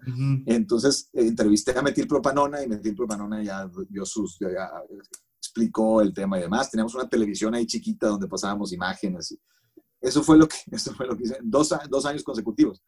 Entonces, eh, pues bueno, es un ejemplo de no me mataron ahí el, mi explosión sensorial. Yo, dije, bueno, voy a aprovechar y voy a hacer noticiero porque es lo que quiero hacer. Y no me mataron. a lo mejor si me hubieran matado ahí el gallo, pues quizá después me hubiera educado otra cosa. No sé, ¿no? Al final, pues tuve mi propio camino y, y, demás, pero, pero bueno, por casi 10 años tuve un, estuve en un noticiero. Entonces, eh, creo que ese es un, es un ejemplo, ¿no? De, de, de, cómo puedes de pronto... Ahora, si, si yo también estaba apasionado por comer palomitas, por decir algo, ¿no? Eh, eh, esa pasión no es una, una, pasión necesariamente profesional. Te puede apasionar ir al cine a ver películas, pero eso no quiere decir que te apasione ser director de cine.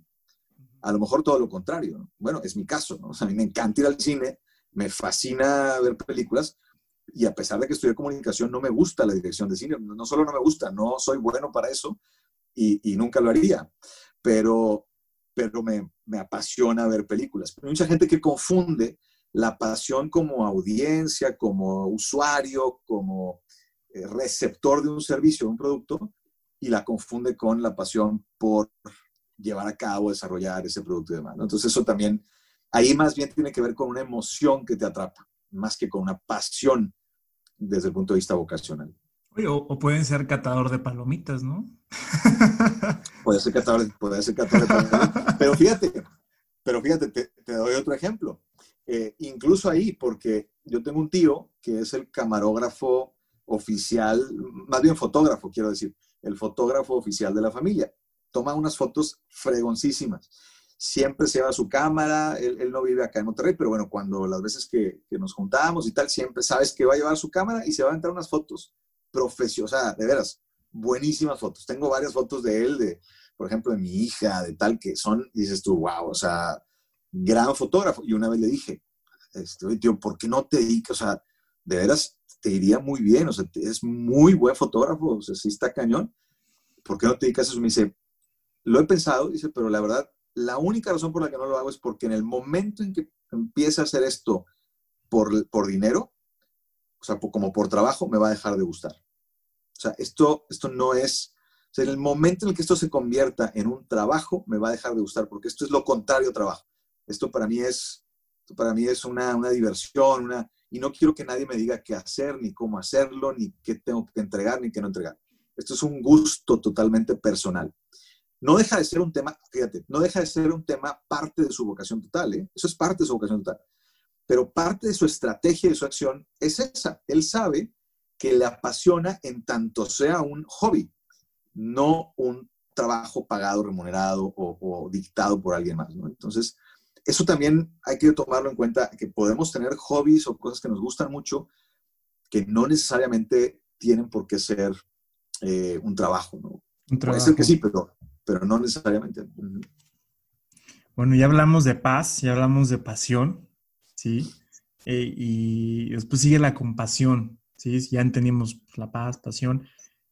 Y dijiste algo en tu plática, una frase de Aristóteles, que dice, cuando tu pasión se cruza con el mundo. Con las necesidades del mundo, sí. Es ahí.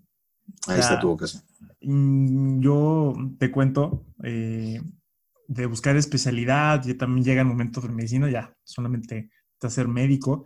En casos hay personas que sin ser especialistas pero en una ocasión yo quería ser especialista, eh, una especialidad de quirúrgica, pues son buen pagadas, pero más me guié por la cuestión del dinero, sinceramente, porque veía, estuve en el hospital, pues veía el, el, traumatólogo, su carro acá, y pues, pues, está padre, ¿no? Está bonito los lujos, pero había algo que, que no, que decía, como que hay humo, ¿no? Y el destino, pues no, no, no, no se dio.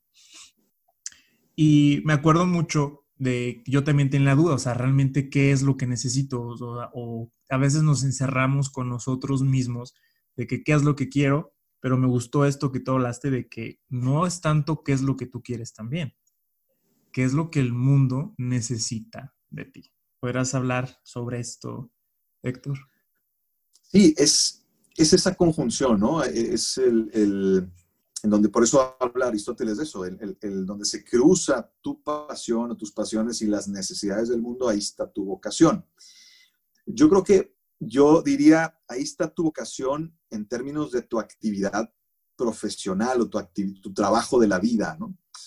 Pero va más allá, creo, de eso. O sea, por eso mencionaba el hobby de mi tío, ¿no? Del, de fotógrafo. A lo mejor bueno, en, su caso sí, el mundo necesita fotógrafos, pero no necesariamente en el lugar donde él está. A lo mejor no, ya hay muchos fotógrafos, a lo mejor ya, pero sigue siendo parte de su vocación porque sigue siendo parte de algo que él lleva a cabo en su vida, en su día a día y lo completa y, que además su otra chamba se ve beneficiada por, por esta, ¿no? Por este hobby.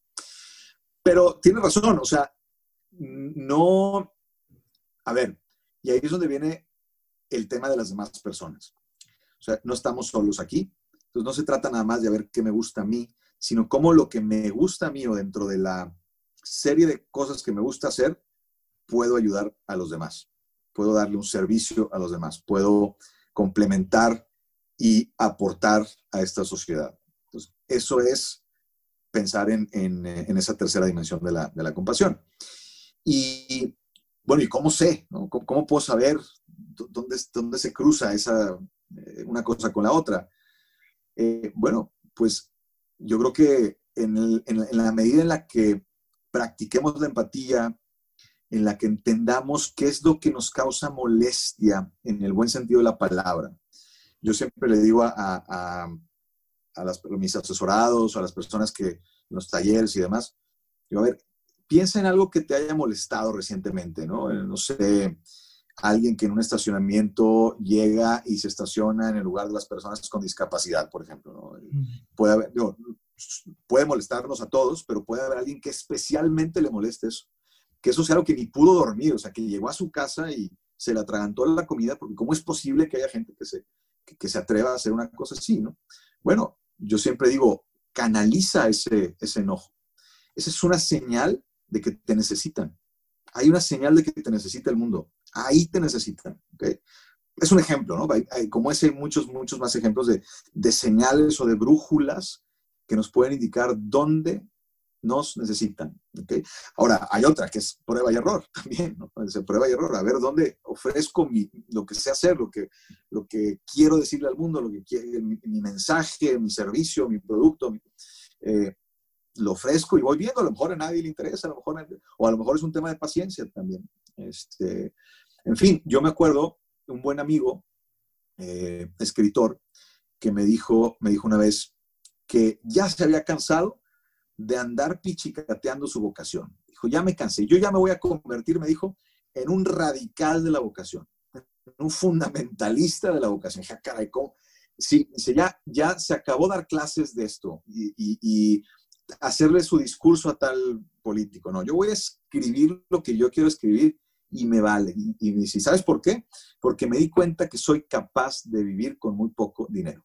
Entonces, ya me di cuenta de eso, tengo unos ahorritos y voy a, voy a ser radical. Ahora, la verdad, pues no le duró mucho el gusto porque tuvo que, tuvo que volver a trabajar, se le acabó el dinero. Pero, pero, déjame decirte que a veces le tiras a Marte para llegar a la Luna y llegó a la Luna porque efectivamente logró reducir muchos sus otros trabajos que no le apasionaban tanto gracias a que se aventó a hacer ese radical de la vocación. Esto no es una invitación para que la gente se aviente a eso, puede ser muy peligroso. Porque ah, ya renuncio a mi trabajo, porque ya aguas, puede ser muy peligroso. Porque, te voy a decir por qué también. Me gustan las cláusulas. Puede ser peligroso porque entonces renuncias a tu trabajo cuando no deberías de haber renunciado, te quedas sin dinero, te quedas sin chamba y entonces ni puedes, ni, ni tienes, ni recibes tu, tu salario y entonces batallas económicamente, pero además tampoco vas a poder hacer lo que quieres hacer porque vas a tener que encontrar cualquier trabajo que te den porque te vas a desesperar. Entonces te quita libertad. Me gusta mucho lo que dice Eric Fromm. No es libertad de, es libertad para. Entonces tenemos que pensar en libertad para. Eh, y, y, en ese sentido la vocación eh, es muy importante. ¿no? Entonces, pero, pero sí puede ser que llegue un momento en el que digas, bueno, voy a probar a lo mejor eh, ahorita puedo, a lo mejor este es el momento decir, ¿sabes qué? Con todo por lo que yo quiero hacer. Y a ver qué pasa. Pero sin miedo y, con, todas las ganas de estar metido en la actividad y sin esperar un resultado inmediato y sin esperar un reconocimiento rapidísimo, sino voy con todo, a ver qué pasa, ¿no? Radicalmente, voy con todo. Claro, teniendo un soporte, teniendo una, una, estrategia por si acaso no funciona. Por supuesto que sí hay que ser inteligentes en ese sentido también. No se trata de ser el superhéroe que, todo lo puede y, no importa qué me pase y en la pobreza absoluta, pero tal. no se trata de eso, ¿no? Eh, hablabas del dinero y decir, bueno, es que yo hice esto porque pues, me, llamó la atención, pues eso es clásico, ¿no? Eh, está probado científicamente, y esto creo que ya es un cliché, pero bueno, está probado científicamente que la gente que hace cosas solo por dinero difícilmente va a tener éxito. Hay uno que otro que sí, pero son la minoría. Si haces algo y te dedicas a algo solo por la lana, las probabilidades de fracaso son altísimas, científicamente comprobado, altísimas. En cambio, si haces algo, aunque sea algo que el mercado parece que no este, reacciona muy bien, a pesar de que parezca que es algo muy mal pagado, si te dedicas a eso con todo el amor del mundo, las probabilidades de éxito son mucho mayores. ¿Puedes fracasar? Sí. ¿Te puede tocar mala suerte? Sí. ¿Te pueden correr injustamente? Sí, pues sí pero tus probabilidades de hacerla en la vida, en el sentido de éxito real, de éxito verdadero, personal, son mucho mayores. Pasa mucho en ciertas profesiones que, que, suele haber mucha gente con pasión a ellas, por ejemplo, pues dar clases, ¿no? ser, ser profesor, maestro, es una vocación, bueno, todas las vocaciones son importantes, pero es, es una vocación que para una sociedad, sobre todo como la nuestra, bueno, pues es vital. Eh, y, hay mucha gente que no le entra porque pues es mal pagado, o es mal visto, o está como, mira, terminó de maestro, típica frase, ¿no? Iba a hacer tal o cual cosa y terminó de maestro. Bueno, ¿y qué tal si su gran vocación es la de la, de, la, de la, enseñanza, ¿no? ¿Qué tal si su gran vocación en realidad es la de ayudar a otras personas a desarrollarse mejor y demás? Pero muchas veces no le entran por el dinero. Y efectivamente es una profesión mal pagada que debiera ser mejor pagada, pero, pero bueno, esa es, esa es una opinión. Las cosas son como son. Sí, y, eh, no, dale, dale, dale, dale. No, digo que, pero a la hora de los trancazos, cuando yo conozco muchos maestros que tienen una historia de, de, haber dudado, de haber, oye, sí, le entro, no le entro, o bueno, soy maestro, pero por un lado tengo mi negocio, Y, me han dicho, bueno, cuando ya me dediqué en cuerpo y alma a, la docencia y tal, luego logré muchas cosas. Luego me fue muy bien, luego tuve otro, ¿no? Y claro, se puede complementar, pero, pero ese, esa es su principal, su principal labor, su principal tarea. Eso es bien importante también. Si, o sea, tú puedes decir, mi, mi camino ya sé cuál es. Hay gente que es muy afortunada porque tiene una actividad concreta que es la que le llena y ya, ya lo sabe, ¿no? Hay gente que no somos tan específicos con, con eso, pero hay gente que sí, que tiene ese perfil. Entonces, bueno, ya lo sabe, pero es mal pagado o en su lugar no hay tanta chamba o qué sé yo. Bueno, claro, se vale complementarlo con otras cosas que a lo mejor no te gustan tanto, pero lo complementas, pero tú sabes cuál es tu camino, tú sabes qué es lo que realmente eh, eh, qué es lo que realmente quieres hacer, deseas hacer y haces mejor y, demás. Mucha gente que vive muy bien haciéndolo así. Y que, descubre un, camino, eh, un camino padre. Gente que, que nos gustan varias cosas o que podemos apasionarnos por varias cosas dentro, a lo mejor, de un cierto campo. Y bueno, pues ahí, las vas también complementando. Sí, y es un tema muy peligroso esto. Yo nunca voy a olvidar de, eh, del hospital donde estuve un tiempo siempre pasaba un neurólogo, uno de los mejores neurólogos de aquí, ¿no? Ya pasaba, ay, ahí viene fulanito de tal, oh, sí, ya no le hables ni lo volteas a ver a los ojos, ¿no? O sea, no sé, te vas a morir si lo ves, ¿no? De tanta luz que tiene. Pero lo que me llama mucho la atención, pues era una persona muy bien parada económicamente, una neurólogo, ya, era neurocirujano, este, que hacía cirugías específicas de cerebro, o sea, tenía aparte otra subespecialidad, o sea, muy fregón lo que hacía pero una persona comentó por ahí que ese doctor no era feliz y se veía, ¿sí? Una, pues yo creo que si estás haciendo lo, que tú amas, pues no bastan una cara triste, enojado, no me toque, no me vean, pues yo creo, ¿no? Yo creo, no sé. Y muy curioso que después eh, había otra escena que en ese mismo pasillo del hospital había un, un conserje, una, una, persona que limpia pues, el, hospital. Y estaba, esa, ese personaje, nunca supe su nombre, pero él me hacía las, todas las mañanas, eh, cuando estaba de guardia, me hacía muy feliz, porque pasaba por los pasillos cantando, ¿sí? Y, ¿cómo están, doctor? ¿Cómo está? ¿Cómo está la chamba? ¿Y cómo está? Y yo le pregunté, ¿cómo, cómo se encuentra usted? ¿Cómo se siente? No, yo muy feliz, aquí echándole y que ya me contaron que tenía problemas familiares y esto, aquello, pero una persona muy, muy dedicada que hasta yo decía, no manches, yo quiero pues, barrer, ¿no? O sea, por ver esa alegría que transmitía la, persona y quizás no tenía el, carro de último modelo o las grandes casas, pero contagiaba, yo que estaba de guardia, estábamos muchos compañeros de guardia, cansados, desvelados, verlo él. Y mientras pasaba el gran doctor, no, no, no, ya llegó, vámonos, vámonos, porque nos va a regañar. Entonces dices, Ay, o sea, ¿cómo puedes incluso con tu misma vocación transformar a las personas que están a tu alrededor inconscientemente, este, sí, secundariamente, ¿no? Sí, sin la intención. Entonces, creo que es algo muy bonito de la compasión, ¿no? De que no solamente tienes compasión lo que estás haciendo, o sea, lo que el mundo necesita, sino estás ocasionando a otras personas la inspiración. Es algo muy, muy, este, creo que de estas cuatro se me hace algo muy, muy místico, que creo que todos deberíamos hacer. Entonces, imagínate, si todos los mexicanos eh, hicieran lo que realmente aman, pues seríamos un país súper alegre. Sí, claro, no, desde luego, y se contagia, o sea, la vocación se contagia, la gente que realmente está apasionada por lo que hace, es una maravilla estar con ellos y realmente sentir esa, esa vibra que traen. Otra cosa que también es un poco controvertida es si qué es primero, buscar lo que te gusta y entonces ser feliz o ser feliz con lo que te tocó hacer, ¿no?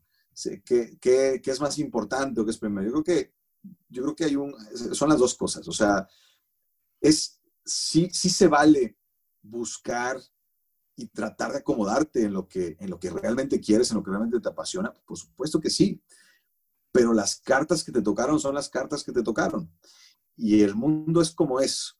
Entonces, hay una, o sea, es, por eso cuando pasamos a la parte de la acción, ¿no? De, de, qué voy a hacer al respecto, me estoy adelantando un poquito, pero ¿qué, no, voy a hacer al respecto? Ya, ya sobre la acción. Este, me gusta mucho poner la analogía del juego de mesa. O sea, los juegos de mesa originalmente, no siempre es así, pero originalmente se inventaron para que conviviéramos en familia o con amigos, ¿no? Es para eso sirven, para pasar un tiempo agradable. Claro, tienen un nivel de competencia, algunos de ellos, y tienen un nivel de estrategia. Entonces, la analogía es, a ver, normalmente la gente quiere ganar el juego de mesa. O sea, no, no te pones a jugar para perder. Lo quieres ganar y vas a hacer todo lo posible por ganar el juego. Pero si pierdes, aunque te puedas llegar a enojar un poquitito, pues vas a dormir bien. O sea, no, no, al final de cuentas, si, si el juego de mesa cumplió su función real, vas a decir que bien me la pasé con mis amigos o con mi familia. ¿no?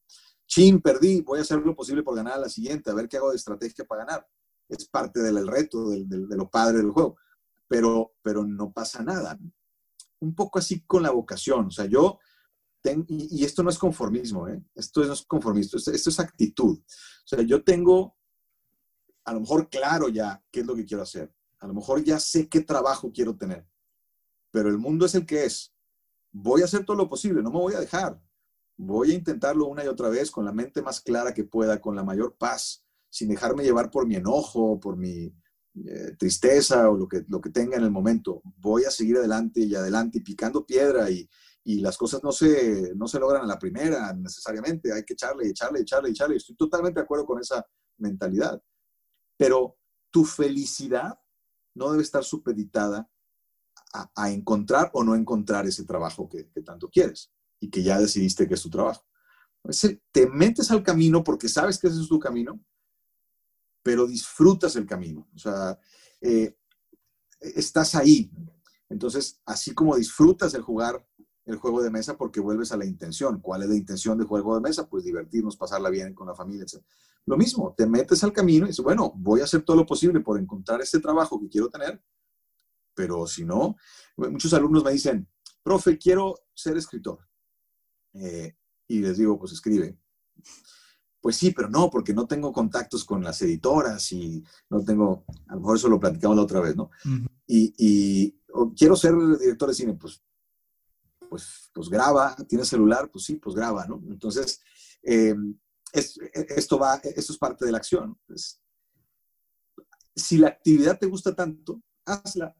Tú, tú mismo lo dijiste ahorita, Mau. O sea, a, ti te gusta hacer esto, a ti te, pues lo haces, ya está, y la pasas muy bien.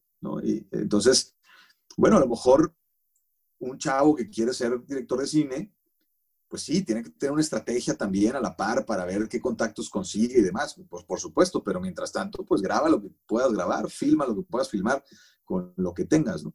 Porque se supone que es la actividad la que te gusta, ¿no? No llegar a un destino concreto y, tal, como la famosa analogía de los, de los alpinistas, de, de, los escaladores, ¿no? Es, típica la de que, bueno, pues si lo único que quieres es llegar a la cima y lo único que te va a hacer feliz, tú estás perdiendo el tiempo, no, no, no seas, no, seas no, no vayas a escalar, porque no, no es para ti. si lo que quieres es llegar a la cima y ese es tu objetivo y nada más, olvídate de esa actividad, porque ahí vas a estar unos minutos.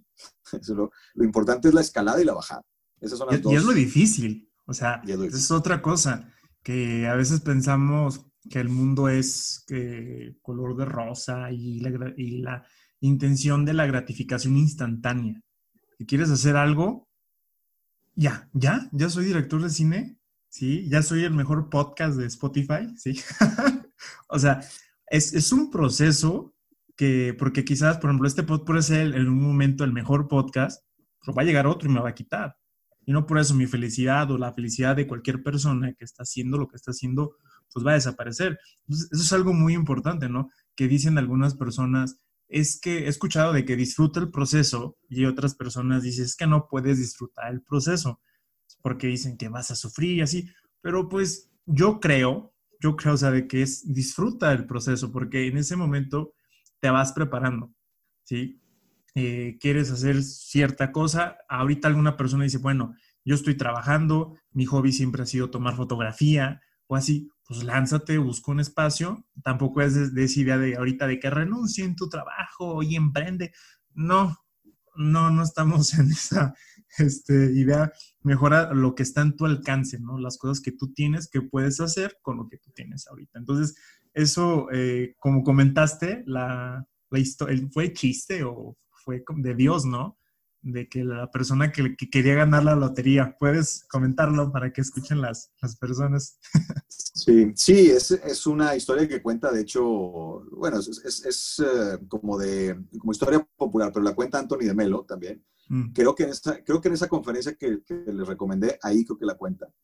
Y, y dice, es, es, un, pues es un cuate que había sido muy bueno toda la vida, que había hecho todo lo que tenía que hacer, todo lo correcto, había sido un excelente padre de familia, trabajador, honesto, había ido a misa todos los días, había cumplido los mandamientos, todo perfecto, el cuate, la verdad, muy bien, ¿no? O sea, y ya estaba más o menos grande y llega un punto en el que, bueno, pues él hablaba con Dios, ¿no? Todos los días, y entonces un día, un día, pues le habla a Dios y le dice, le dice Dios, pues mira, la verdad, tú sabes, yo he sido muy bueno, o sea, he cumplido todo lo que tú has pedido y lo he hecho con muy buena gana y muy bien, y no te he pedido nada. Entonces te quiero pedir una sola cosa. La verdad, pues estamos teniendo problemas económicos y te pido que me ayudes a ganarme la lotería. Nada más es todo lo que te voy a pedir.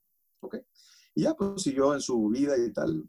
Una semana después, nada, no pasaba nada y volvió a hablar con Dios. Oye, Dios, pues qué onda, o sea, te pedí una sola cosa, la verdad no creo que sea mucho para ti. Yo sé que estás ocupado, pero con mil cosas, la pandemia, pero, este, pero pues nomás te estoy pidiendo ganar, no creo que sea tan difícil que me dejes ganar una, no, ni siquiera te estoy pidiendo que gane el gordo, ah, dame una lana y con eso, ¿no? Que gane algún premio. Y pasó y así, ¿no? Y así fue varias veces, y nada, y nada, y le volví a decir, le volví a decir.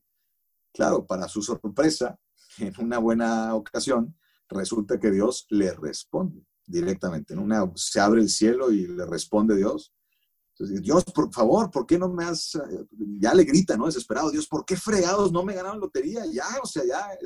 Y entonces Dios le regresa con una voz así súper fuerte. Pues por el amor de Dios, compra un boleto, caray. O sea, primero compra el boleto. No había comprado el boleto el chavo. Entonces, pues si no compras el boleto, no te vas a poder ganar la lotería por más que, por más que lo pidas y lo pidas, ¿no? Entonces, eso lo que quiere decir es, tienes que hacer algo, no puedes no hacer nada. Muy bonito se escucha la paz, la pasión y la compasión, pues si no hay acción, pues no hay nada, ¿no? Obviamente eso es, eso es lógico, y, pero mucha gente se queda como, eh, como flotando pensando en que se merece algo y le va a llegar, pues no necesariamente le va a llegar. Sí hay que hacer cosas, sí hay que hacer cosas. Eh, el, el, tema también con, con la vocación total es que a veces no es algo tan concreto de decir de A vas a B y de B vas a C y ya llegaste. Eh, no, por ejemplo, cuando hacemos las asesorías, mucha gente me dice, ah, entonces me vas a decir qué carrera estudiar cuando termine la asesoría, cuando termine el, coaching. Pues no, la verdad no te voy a decir qué carrera estudiar. O sea, lo que te prometo es que después del, del coaching tú vas a tener más claridad para decidir. Pero yo no te voy a decir qué estudiar. Yo no sé. O sea, no, no, yo no sé, tú, es más, lo que he descubierto es que la mayoría de los chavos, sobre todo si hablamos de chavos de prepa, pero también después gente que quiere cambiar de trabajo y tal, la mayoría de la gente ya sabe lo que tiene que hacer. En realidad ya sabemos. Nadie va a descubrir el hilo negro. La mayoría, hay gente que a lo mejor está un poco más confundida, pero la mayoría de la gente ya sabemos que, al menos que no debemos hacer. Nada más necesitamos aclarar las cosas, necesitamos tener paz, practicar atención plena para tener mayor, eh, eh, sí, eso, claridad, ¿no? Para saber mejor por qué camino tomar y para también darnos cuenta de que nos podemos equivocar y que podemos, eh, pues, ir también a prueba y error hasta cierto punto, inteligentemente, desde luego, sin, sin renunciar del trabajo de la noche a la mañana, etcétera. Pero, pero también, también se vale decir, bueno, aquí no era, era por acá, como, como sucede con los, volviendo a la, a, la metáfora de los, los que escalan una montaña, ¿no? Los alpinistas, que pues, no, no era por aquí, por regrésate y ahora por acá. Y, pero todo ese no era por aquí, era por acá, es parte de la aventura, ¿no? Me, me gusta mucho Joseph Campbell y, y, bueno, toda esa, eh, toda esa visión junguiana de, los arquetipos, ¿no? Me, me, gusta mucho porque pues al final ves tu camino vocacional como una aventura, como tú eres el héroe de la aventura, ¿no? En ese, en ese, en ese simbolismo, en, esos arquetipos. Y, bueno, el héroe, pues primero tiene que salir de su zona de confort. Tiene esas esos, etapas, ¿no? El héroe, en, toda buena historia, en toda buena mitología, eh, leyenda, etcétera, siempre hay estas etapas, ¿no? El héroe que está en su zona de confort, en su pueblito, en su lugar, y primero tiene que convencerlo de que se salga de ahí, de que le entre al quite, de que vaya, y luego pues va por el camino, encuentra gente que le ayuda, siempre hay un sabio al que tiene que escuchar, etcétera. Y, bueno, luego se enfrenta con su, con su némesis y tal, y hay una batalla y al final termina, y al final gana la batalla el héroe, pero para ganar la batalla tuvo que no rendirse en varias, en varias ocasiones y ese es el camino que decir, no, por aquí no es, casi me ganan, voy por acá. Y, eso es un poco, ¿no? Se requiere también cierta disciplina este, para, para estar en vocación, estar en sintonía con la, con la vocación total. Qué padre, Héctor. Muchas gracias. Nos hecho, siempre nuestras pláticas son, nos podemos llevar aquí un buen de rato, ¿eh? llevar mucho rato, la verdad, muchas gracias. Y sí, creo que es muy importante, eh, son errores que a veces yo veo que tenemos la sociedad, ¿no?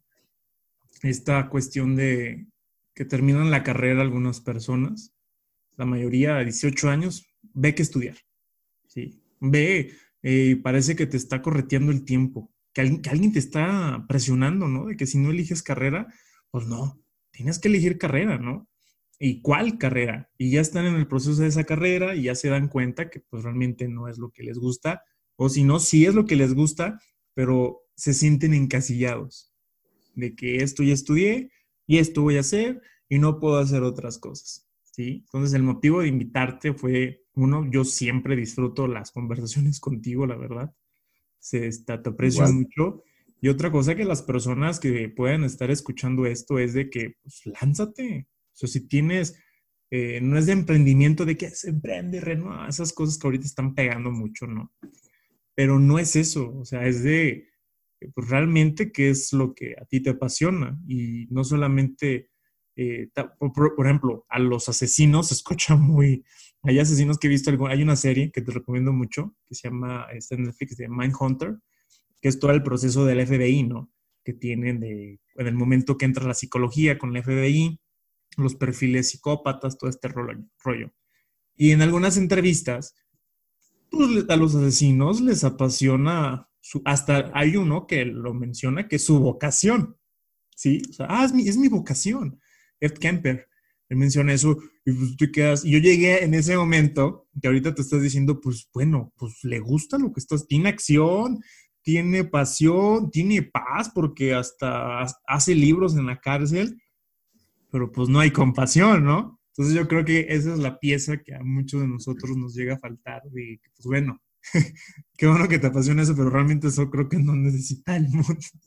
Esas cosas. claro, porque porque al final, Mau, al final, por más que paz que tenga y, pasión y acción, al final sí es muy probable que sufra.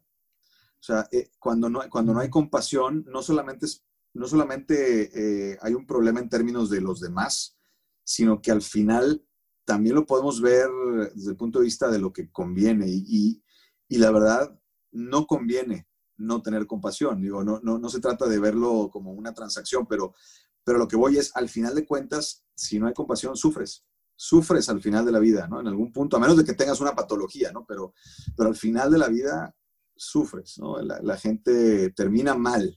Este, entonces creo que em, e, esa conjunción de paz, pasión, compasión y acción completa el, completa el círculo y entonces hay menos probabilidades. Ahora, vas a tener insisto, broncas y dolores y problemas, pero no sufrimiento en términos vocacionales, no, sufrimiento en términos de, de sentirte fuera o, de no encontrarle sentido a las cosas o de...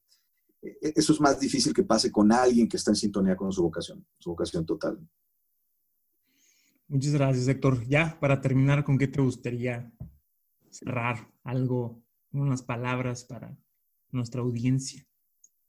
No, pues primero agradecerte, Mau, por, por invitarme a, tu podcast. La verdad es que disfruto mucho las, las pláticas eh, y, bueno, pues decirle a la gente que está preocupada en este momento por su vocación, a la gente que nos escucha que no sabe qué hacer, híjole, ¿qué hago? Estoy en una encrucijada.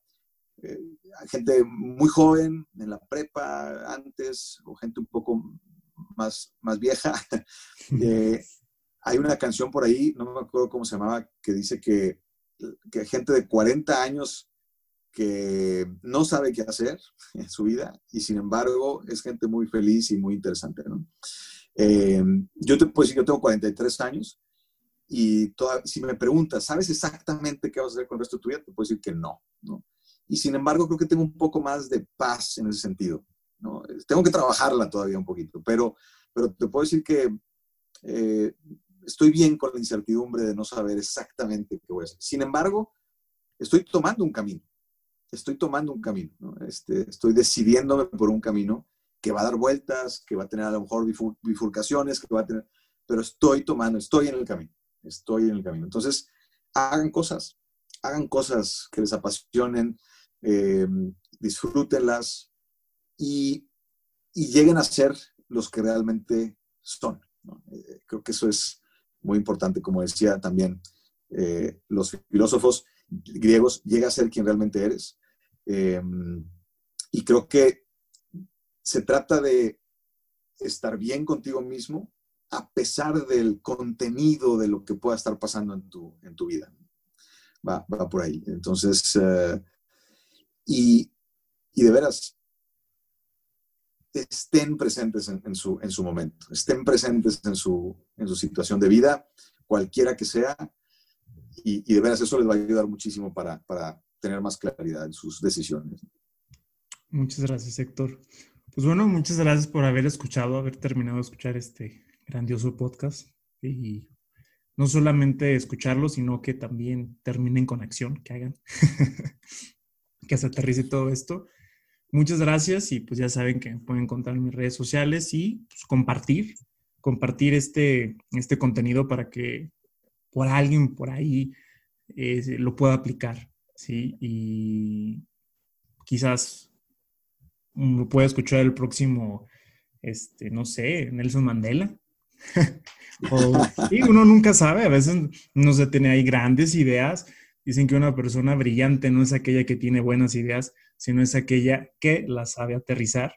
Entonces, pues quizás por ahí puede haber alguien. Pues el, próximo Nelson, el próximo Nelson Mandela o los muchos Nelson Mandelas desconocidos que han sido muy felices con su vocación y que han hecho grandes cosas por la humanidad.